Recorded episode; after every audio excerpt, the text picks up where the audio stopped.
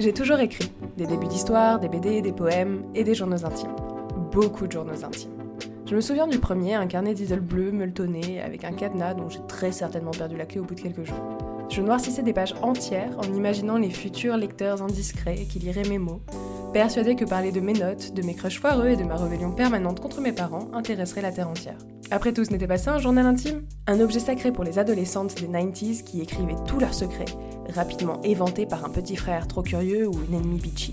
En finissant le lycée, j'ai fini d'écrire ma vie dans des carnets. J'avais mes potes, mes copains successifs et ma famille pour écouter sagement mes états d'âme. Et il aura fallu attendre pas moins de 6 ans pour que je me rende compte que c'était pas une si bonne idée que ça et que rien ne pouvait remplacer l'écriture pour soi. Et c'est ce dont j'ai envie de vous parler dans ce podcast. Pourquoi devriez-vous vous mettre à écrire et par où commencer? Je m'appelle Chloé et j'ai ma petite idée sur la question. Bienvenue dans Starter Pack.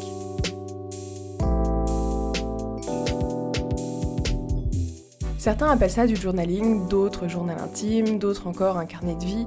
À chaque fois, on en revient à la même idée, écrire sur soi et pour soi. Contrairement à mon journal d'idole, les lignes écrites n'ont pas vocation à être lues, mais à se faire du bien. L'écriture, c'est vraiment un outil de connaissance de soi comme un autre. Ça vous permet de mettre vos pensées en mots, de les évacuer, mais aussi de les questionner, les creuser, les analyser, bref, de vous recentrer sur vous. Ça peut paraître super narcissique dit comme ça, et c'est tout le but d'un journal intime. Personne ne va vous reprocher de ne parler que de vous, tout comme personne ne va vous en vouloir de raconter trois jours de suite les mêmes banalités. J'ai eu un mal fou à faire taire la petite voix dans ma tête qui critiquait ce que je mettais sur le papier chaque jour, plutôt que de me lancer dans de grandes analyses sociétales et philosophiques. Écrire va vous aider à tout simplement vous vider l'esprit, mais aussi à mettre votre jugement de côté pour mieux accueillir des réalités plus profondes. Ouais, c'est un peu mystérieux dit comme ça. Et surtout gardez en tête que ce qui vous semble anodin aujourd'hui prendra tout son sens demain. Les petits riens feront rejaillir des souvenirs précieux dont vous serez heureux d'avoir gardé la trace, et d'autres vous feront prendre du recul sur un trajet parcouru. Parce qu'on est tous au quotidien dans des cycles dont on ne voit ni le début ni la fin, et à la relecture de votre carnet intime, que ce soit quelques mois ou quelques années plus tard, ça vous paraîtra pourtant limpide. Vous serez en mesure de voir l'évolution que vous avez menée et ainsi mieux questionner la suite. Pour ma part, j'ai relu des pages et des pages dans lesquelles je m'agaçais moi-même, euh, à l'époque, de ne rien avoir d'autre à dire que je suis fatiguée. J'avais l'impression de stagner, d'être vidée de toute énergie.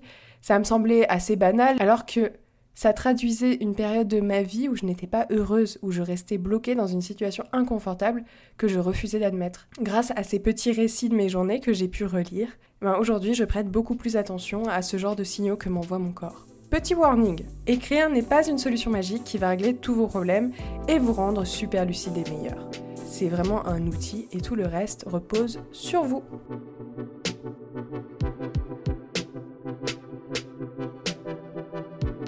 Magnifique transition. Ouais, je sais, c'est moi qui écris le texte. Vous êtes au cœur du processus d'écriture. Vous écrivez sur vous pour vous, mais vous devez aussi compter sur vous-même pour le faire. Et ça, j'avoue que ça demande une certaine discipline au début. Parce qu'on trouve toujours des raisons de repousser l'écriture à plus tard. On a la flemme, on n'a pas envie de parler de sa journée ou de ses problèmes, on pense qu'on n'a rien d'intéressant à raconter. C'est plus facile de dire je vais écrire que d'écrire. Et c'est pour ça que je vous invite à vous créer un rituel.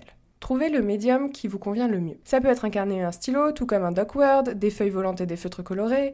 Vous devez simplement vous sentir bien, et c'est ce qui vous aidera à prendre rendez-vous avec votre support pour écrire. Ensuite, fixez-vous une heure de rendez-vous.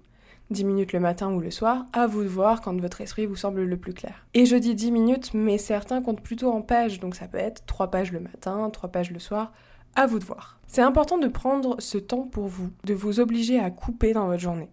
On le fait trop rarement alors que 10 minutes, c'est franchement rien par rapport au temps que vous auriez passé à scroller sur les réseaux sociaux ou à regarder une série. Aucun jugement de ma part parce que je fais exactement pareil. Et surtout, ne comptez pas seulement sur votre envie d'écrire au début. Vous ne tiendrez pas trois jours d'affilée. Vraiment, euh, sauf si vous fonctionnez au challenge, dans ce cas, je vous défie de tenir un mois. Prenez ce rendez-vous, créez ce rituel. Juste avant de vous mettre à écrire, assurez-vous que votre portable est éteint ou loin de vous, que vous êtes au calme et en confiance, Personne n'a envie d'être épié, même avec tout l'amour du monde, hein, au moment où il se met à nu. Parce que dans un journal intime, il y a le mot intime et il est central. Vous pouvez vous créer un petit cocon, des choses qui évoqueront peut-être pour vous cette pause dédiée à l'écriture. Ça peut aussi bien être un café chaud et une bougie qui sent bon qu'une balade dans un parc avec votre musique du moment. Chacun sa vibe.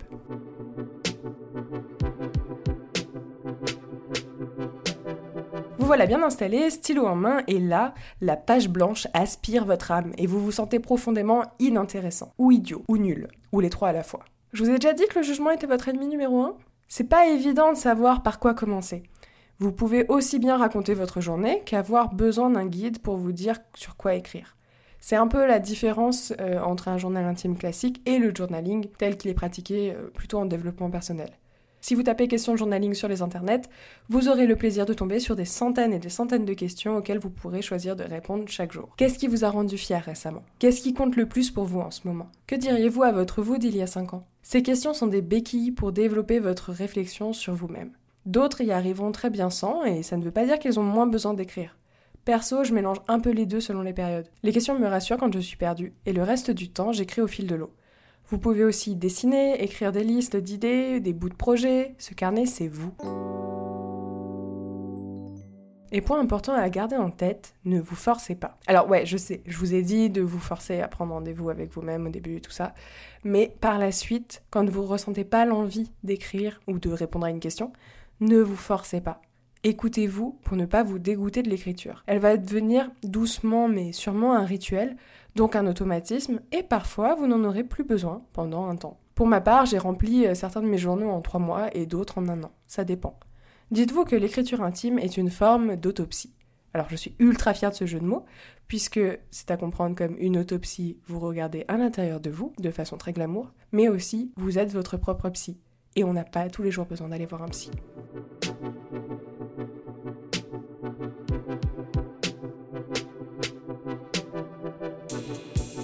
J'espère qu'avec tous ces petits conseils, je vous aurai permis de vous lancer. C'est quelque chose qui, en tout cas personnellement, me fait beaucoup grandir au quotidien et dont je parle de plus en plus avec mes amis, pour qui je fais d'ailleurs ce podcast. Donc euh, bisous à vous. Je trouve ça super important de démocratiser en fait cet exercice sans l'associer seulement aux filles de 8 à 16 ans, euh, voilà, qu'on voit dans les teen movies euh, un peu datés avec euh, leur magnifique couverture rose et leur stylo à plumes.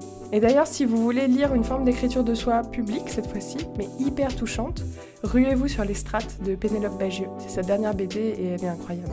Si cet épisode de Starter Pack vous a plu et que vous voulez en écouter d'autres, abonnez-vous au Clo Club sur votre plateforme d'écoute préférée, laissez 5 étoiles ou un commentaire ou les deux sur Podcast et suivez-moi sur Instagram, at pour plus de recommandations culturelles. Sur ce, je vous dis à bientôt.